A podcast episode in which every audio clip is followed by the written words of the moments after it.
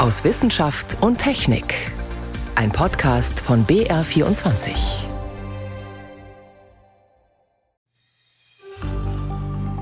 Was glauben Sie? Klangen Dinosaurier eher so oder so? Welche Laute Tyrannosaurus Rex und Co. vermutlich von sich gegeben haben, dazu später mehr. Außerdem nehmen wir Sie mit in eine bislang unbekannte Kammer in der Cheops-Pyramide. Doch zuerst sprechen wir darüber, was passieren könnte, wenn wir mit Cannabis liberaler umgehen. Das sind drei unserer Themen heute. Am Mikrofon ist David Globig. Sollen wir in Deutschland den Besitz und Konsum von Cannabis zumindest in Grenzen erlauben? Bei dieser Frage stehen sich zwei Lager recht unversöhnlich gegenüber. Auf der einen Seite die Befürworter, darunter die Bundesregierung. Doch es gibt auch entschiedene Gegner, etwa den bayerischen Gesundheitsminister Klaus Hulitschek. Der hat am Mittwoch ein Rechtsgutachten vorgestellt, das die bayerische Staatsregierung in Auftrag gegeben hatte. Und dieses Gutachten kommt zu dem Schluss, dass die Pläne der Bundesregierung gegen Völkerrecht und EU-Recht verstoßen. Dabei wäre Deutschland ja nicht das erste Land, das Cannabis teilweise legalisiert. Es scheint also unterschiedliche Einschätzungen zu geben. Mein Kollege Johannes Rostäuscher war bei der Vorstellung des Gutachtens dabei. Ihn haben gleichzeitig aber auch die medizinischen und suchtpolitischen Aspekte in dieser Diskussion interessiert. Johannes, sind sich die Fachleute denn wenigstens da einig? Also in einem Punkt definitiv, Cannabis ist alles andere als in irgendeiner Form harmlos, wie manchmal vielleicht kolportiert wird, so die gesunde Alternative zum Alkohol. Überhaupt nicht am gefährlichsten, wenig überraschend für Jugendliche, aber in dem Fall geht die Jugendlichkeit ziemlich lange, nämlich bis das Gehirn ausgereift ist und da sagt man, das dauert bis 23 oder sogar zum Lebensalter 25. Vor allem da gilt also regelmäßiges Kiffen oder Kekse essen schädigt das Gehirn und zwar so, dass man es wirklich sehen kann auf Hirnscans. Das Frontalhirn zum Beispiel ist bei Jugendlichen, die regelmäßig konsumieren, kleiner, also bis zu 25 Prozent. Der IQ leidet um bis zu neun Punkte. Das sind natürlich Extremwerte. Aber es gibt noch mehr Depressionen, die berühmte keine Motivation für nichts und was in letzter Zeit ja immer mehr zum Thema wird, Psychosen. Wie häufig sind denn solche Psychosen? Also bei gelegentlichem Konsum ist nach den bisherigen Werten, die man kennt, das Risiko erhöht um den Faktor 2. Bei regelmäßigem Konsum ist es schon der Faktor 3 und wenn dann auch noch besonders hoch konzentriertes THC konsumiert wird, Faktor 5. Jetzt kommt natürlich so die Henne-Ei-Frage ein bisschen ins Spiel. Man kann auch sagen, wer für das eine empfänglicher ist, kifft vielleicht auch eher. Da mag was dran sein, aber dazu gibt es so eine glasklare Aussage eines Klinikleiters. Gerade bei den Empfänglichen oder Vulnerablen war oft das Cannabis dann der entscheidende Auslöser. Jetzt wird ja immer wieder darauf hingewiesen, dass der Wirkstoffgehalt heute höher ist als früher. Ja, das könnte man auch als Ermahnung an unsere Generation sozusagen aussprechen, die jetzt heranwachsende Kinder hat. Der Joint von heute hat mit dem von damals nicht mehr viel zu tun, eigentlich gar nichts. Die Konzentrationen steigen tatsächlich rapide durch bessere Züchtung. Mal eine Zahl als Beispiel aus Berlin, da hat sich der THC-Gehalt in den sichergestellten Waren verdoppelt in zehn Jahren. Aber das wäre jetzt eigentlich eine ganz klare Aussage dagegen. Aus gesundheitlicher Sicht auf jeden Fall.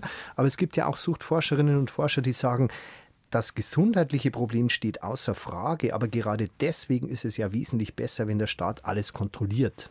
Das klingt jetzt ein bisschen merkwürdig. Warum? Naja, erstens, der THC-Gehalt ist gedeckelt, wenn staatlich abgegeben wird und wird auch auf der Packung angegeben. Zweitens, es ist ja dann nur Cannabis, in welcher Form auch immer, das man kaufen kann. Es wird nichts beigemischt. Da gibt es nämlich alles Mögliche. Man kann zum Beispiel im schlimmsten Fall Hanfblätter mit künstlichen Cannabinoiden besprühen. Sagt dann der Dealer, das Zeug knallt so richtig und das stimmt dann auch berichtet jetzt zum Beispiel die Notaufnahme vom Rechts der Isar in München. Da kommen die Jugendlichen oder jungen Erwachsenen dann hochaggressiv rein, haben vielleicht daheim gerade die Küche zerlegt, halluzinieren, sind möglicherweise bewusstlos. Da werden auch schon Todesfälle gemeldet von so künstlichen Cannabinoiden. Also so schlimme Fälle gäbe es dann offenbar nicht mehr, wenn Cannabis nur noch kontrolliert abgegeben wird. Zumindest im idealen Fall. Und es gibt auch noch weitere Argumente. Der Staat hat den Konsum einfach insgesamt besser im Blick. Er sieht, wohin es sich entwickelt, kann präventiv viel gezielter eingreifen. Die Theorie lautet ungefähr, wenn das Kiffen legal ist, kann man leichter mit den Jugendlichen drüber reden und davon dann die Prävention ableiten. Und es wäre viel Geld für die Prävention da, weil der Staat ja über die Steuern Milliarden verdienen würde. Also von daher spricht das meiste für eine Freigabe?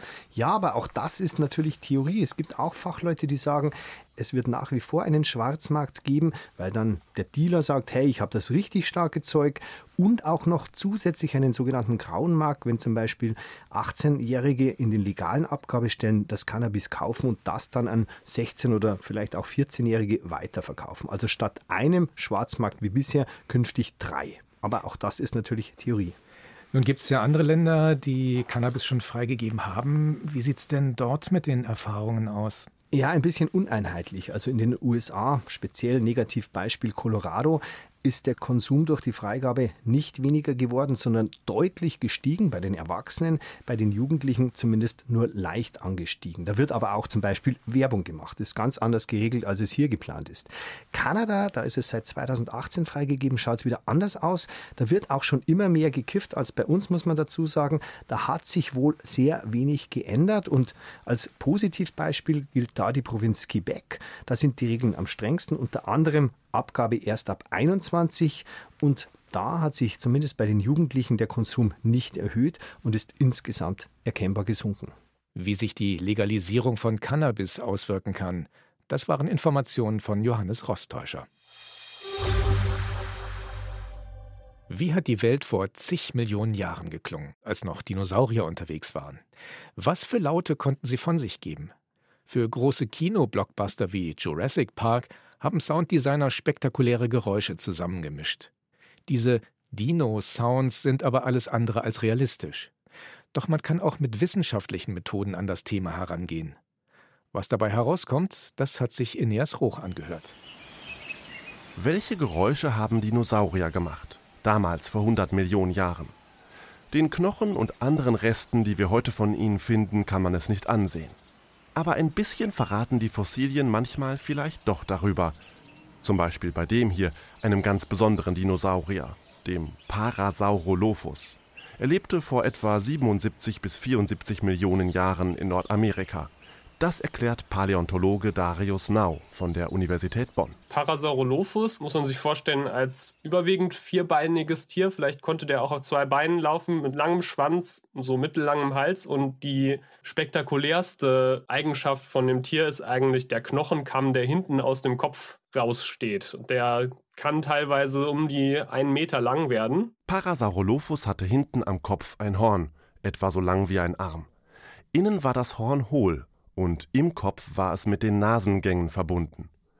Wenn Parasaurolophus geatmet hat, ist deshalb Luft durch das Horn geströmt, und Luft in einem hohlen Horn, in so einer langen Röhre, das kommt Forschern bekannt vor. Bei Parasaurolophus, die Töne kann man sich in der Erzeugung vielleicht ein bisschen wie bei einer Posaune vorstellen. Eine Posaune hat auch ein langes Rohr, durch das Luft strömt. Deshalb glauben manche Wissenschaftlerinnen und Wissenschaftler, Parasaurolophus hat vielleicht wie eine Posaune geklungen. Wie genau, das haben Paläontologen und Informatiker aus New Mexico berechnet und simuliert. Wie lang ist die Röhre am Dinokopf? Wie breit? Wie strömt die Luft da drin? Die Berechnung ergab, Parasaurolophus könnte ungefähr so geklungen haben.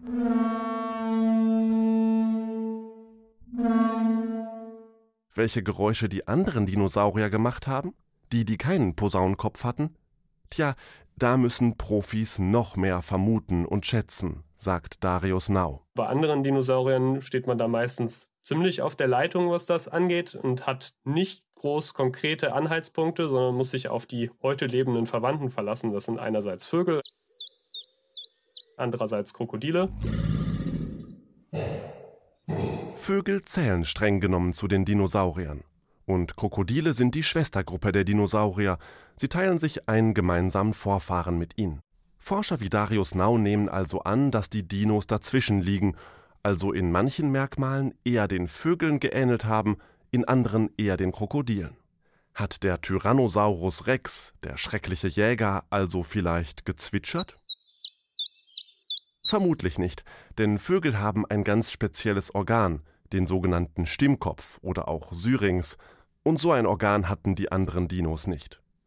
Aber vielleicht hat Tyrannosaurus Rex gegurrt, so ähnlich wie Tauben es tun. Das könnte tatsächlich sein. Vielleicht hat Tyrannosaurus Rex aber auch gebellt wie ein Krokodil. Auch das ist möglich. Man kann nur vermuten. Lediglich bei einer Sache sind sich ExpertInnen ziemlich sicher.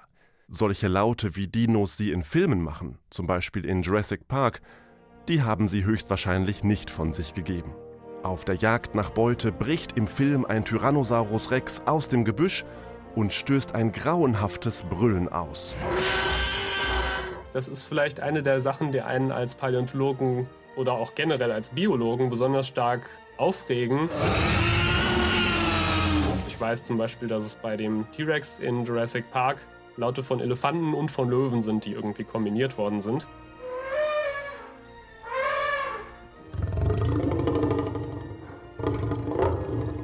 Das ist natürlich biologisch gesehen nicht unbedingt sinnvoll, weil weder Elefanten noch Löwen in irgendeiner Form nah mit T-Rex verwandt waren und auch Strukturen haben, die T-Rex gar nicht hatte, zum Beispiel Stimmbänder. Einen Rüssel hatte T-Rex auch nicht.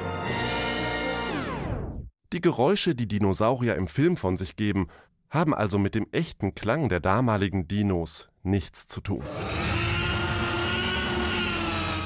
Brüllen, Gurren oder Fauchen, wie klang Dinosaurier? Ennias Roch berichtete. Sie hören BR24 am Sonntag aus Wissenschaft und Technik. Heute mit David Globig.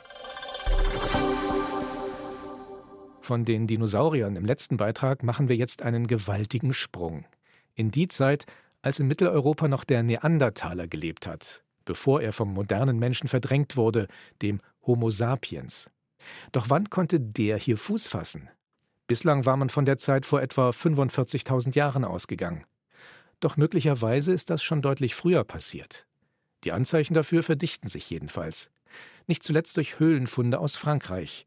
Die deuten nämlich auf Waffen hin, die der Neandertaler nicht verwendet hat. Mehr dazu von Caroline Düller. Hoch über dem Rhontal liegt die Grotte Mondrin. Vor Zehntausenden von Jahren haben Neandertaler hier immer wieder Unterschlupf gefunden. Doch vielleicht waren die Neandertaler hier nicht allein, sondern haben sich die Grotte mit dem Homo sapiens geteilt. Ein Team um den Archäologen und Kulturanthropologen Ludovic Slimak hat hier unzählige kleine Steinspitzen gefunden, extrem gleichmäßig hergestellt. Massenproduktion für die damalige Zeit, sagt Ludovic Slimak. Euh, Wir haben auf 50 Quadratmetern rund 1500 kleine Steinspitzen gefunden. Das ist eine beachtliche Menge und von der Herstellungsart geradezu standardisiert. Damit will ich sagen, die kleinsten dieser Stücke sind gerade mal zwei bis drei Millimeter dick und wiegen nur wenige Gramm. Und mehr als vier Fünftel der Spitzen, die wir gefunden haben, haben diese Maße. Das hat uns Rätsel aufgegeben. Das Forscherteam hat diese Steine daraufhin untersucht und ist zum Schluss gekommen, dass das die Spitzen von Pfeilen gewesen sein müssen, erklärt François Savatier. Er ist Wissenschaftsjournalist und Autor des Buches Der Neandertaler, unser Bruder. Das bedeutet also, dass Menschen da gewesen sind, Jäger da gewesen sind, die als Waffen Bögen und Pfeile benutzt haben. Das ist unheimlich erstaunlich. Denn damit hätte man Spuren moderner Menschen in Westeuropa 10.000 Jahre früher als bisher angenommen. Aber wie kann das Forscherteam sicher sein, dass es Pfeilspitzen waren? Slimak und sein Team haben die Schäden an den Steinspitzen untersucht und dabei zwei Dinge herausgefunden. Erstens, sie müssen am Ende eines Stocks befestigt gewesen sein. Und zweitens, dieser Stock war sehr schmal. Wenn man damit aber eine Beute wirklich erlegen will, dann brauchen diese Geschosse sehr viel Energie. Und diese Energie kann nur entstehen, wenn man die Geschosse mit einem Bogen abschießt. Wir haben das ausprobiert, die Steinspitzen reproduziert und einen Pfeil daraus gebaut und mit dem Bogen abgeschossen. Und auf einmal wurden das mächtige Waffen. Wir haben damit auf tote Ziegen geschossen. Und dabei sind die exakt gleichen Abnutzungsspuren entstanden, die wir an den Steinspitzen der Ausgrabungsstätte dokumentiert hatten. Das Gegenteil also von dem, was Slimak als standardisiert beschreibt. Der Fund könnte wirklich bahnbrechend sein, glaubt Wissenschaftsjournalist François Savatier. Allerdings bräuchte es mehr solcher Funde an anderen Stellen. Wenn solche ähnliche Ergebnisse sich vermehren und man kommt zum Schluss, dass es äh, moderne Menschen im Rundtal 10.000 Jahren vor ihrer offiziellen Ankunft gegeben haben sollte, dann würde das unser Bild vom Ankunft der modernen Menschen in Europa ändern. Die Pfeilspitzen stehen außerdem in einer Reihe mit einem weiteren Fund aus der Grotte Mondrin. Dabei handelt es sich um einen Zahn, der, so sagen Slimak und sein Team, zu einem Homo sapiens gehört haben muss. Allerdings gebe es bisher keine DNA-Spuren, die eindeutig dem Homo sapiens zuzuordnen sind, sagt François Savatier. Es könnte aber der Fall sein, wenn Sie weitere Fossilien finden oder wenn die Methoden, die sich unheimlich schnell, rasant entwickelt haben in den letzten Jahrzehnten, sich weiterentwickeln, dass man zum Schluss kommt, dass es sich um einen Zahn von einem Homo sapiens handelt. Diese Entdeckungen bringen aber eine ganze Reihe neuer Fragen mit sich. Zum Beispiel, warum die Neandertaler die überlegenere Technik von Pfeil und Bogen nicht übernommen haben, wo es nun doch so aussieht, als könnte diese Technik auch während ihrer Zeit schon existiert haben. Wann kam der moderne Mensch endgültig nach Europa? Das war ein Beitrag von Caroline Düller.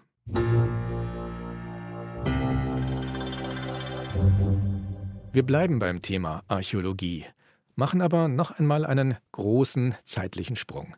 Diesmal zu einer der ersten Hochkulturen der Welt, ins alte Ägypten. Eines der faszinierendsten Bauwerke aus dieser Zeit ist die Cheops-Pyramide. Sie wird seit Jahrhunderten erforscht. Trotzdem gibt es immer noch weitere Geheimnisse zu lüften. Gerade erst hat ein internationales Team, an dem auch die Technische Universität München beteiligt war, etwas bestätigt, worüber schon lange spekuliert wurde. Es gibt eine weitere Kammer in der Pyramide. Zwar sind keine Sarkophage oder Schätze darin, trotzdem sind die Forschenden begeistert. Johannes Rostäuscher berichtet. Auf dem ersten Foto, frisch aus dem Endoskop, ein leerer Raum aus weißem Kalkstein. Rechts und links große Steinblöcke, die Decke zugespitzt wie ein Giebel, zwei Meter breit, knapp zweieinhalb Meter hoch, neun Meter tief. Das Ganze erinnert an einen Dachboden, allerdings aus Stein und in Weiß. Man erkennt zum Beispiel, dass die Decke relativ glatt ist, während die Seiten ja nur grob behauen sind. Und das deutet auch schon auf vieles hin, nämlich dass diese Kammer nicht für irgendwelche Prunkzeremonien genutzt wurde, sondern dass die vielleicht nur in Anführungszeichen einen statischen Grund hat erklärt Christian Große, Professor für das schöne Fach Zerstörungsfreie Untersuchung an der Technischen Universität München. Zusammen mit 80 Wissenschaftlerinnen und Forschern aus der ganzen Welt hat er nun über Jahre diese Kammer aufgespürt. Wir waren schon überwältigt von der inneren Struktur. Wir haben ja uns sehr weit aus dem Fenster gelehnt wir haben ja eine bestimmte Kubatur dieses Ganges vorhergesagt und dass es tatsächlich genauso aussah, das hat natürlich in der Gruppe erstmal zu Jubelstürmen geführt. Die Bilder, wie gesagt, mit dem Endoskop fotografiert. Der 5 mm dicke Schlauch wurde in einem winzigen Lochspalt durch die dicken Steinblöcke geschoben, dorthin, wo man die Kammer vermutet hat. Denn die jetzige Entdeckung, genauer gesagt Bestätigung, hat eine lange Vorgeschichte. Schon vor 3700 Jahren gab es auf Papyrus festgehaltene Erzählungen über weitere geheime Kammern in der Cheops-Pyramide.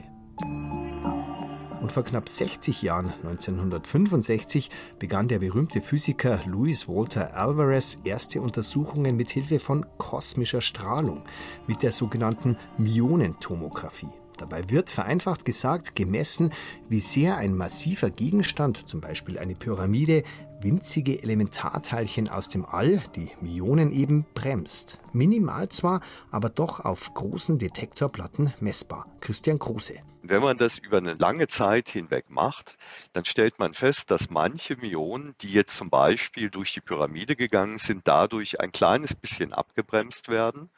Und das deutet darauf hin, dass dort eine bestimmte Dichte vorherrscht. Und wenn jetzt in einem Bereich der Pyramide eben das nicht gleich dicht ist, weil dort die Steine fehlen, nämlich ein Hohlraum da ist, dann wird das Muster auf diesen Platten etwas anders sein. Moderne Myonentechnik ist natürlich inzwischen viel genauer als damals vor 60 Jahren. Und mit Hilfe zusätzlicher Techniken, Radar und Ultraschall, konnte das Forscherkonsortium die jetzt bestätigte Kammer auf einige Zentimeter genau lokalisieren. wir haben hier wirklich einen sehr großen Raum gefunden. 2,30 Meter hoch, 2,10 Meter breit, 9 Meter tief ist natürlich wirklich eine Ansage in einer Pyramide, die bislang zu den am besten untersuchten Objekten gehört hat. Das hat keiner von außen sehen können, es hat keiner wirklich konkret vorhersagen können.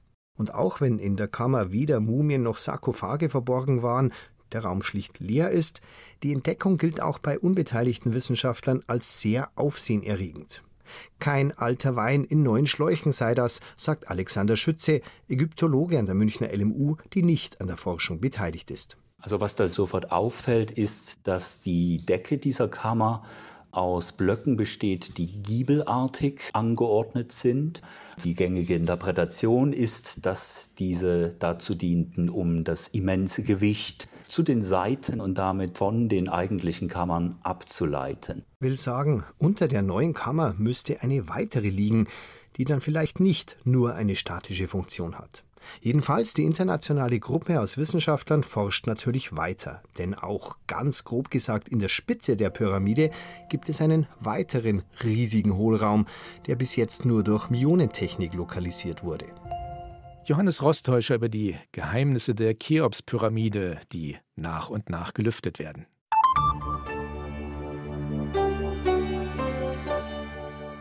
In den vergangenen Tagen konnte man mit etwas Glück in Deutschland ein Himmelsschauspiel beobachten, das zumindest in unseren Breiten recht selten ist Nordlichter.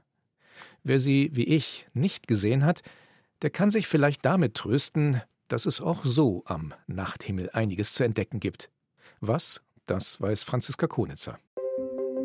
Nun ist er endlich da, der Frühling.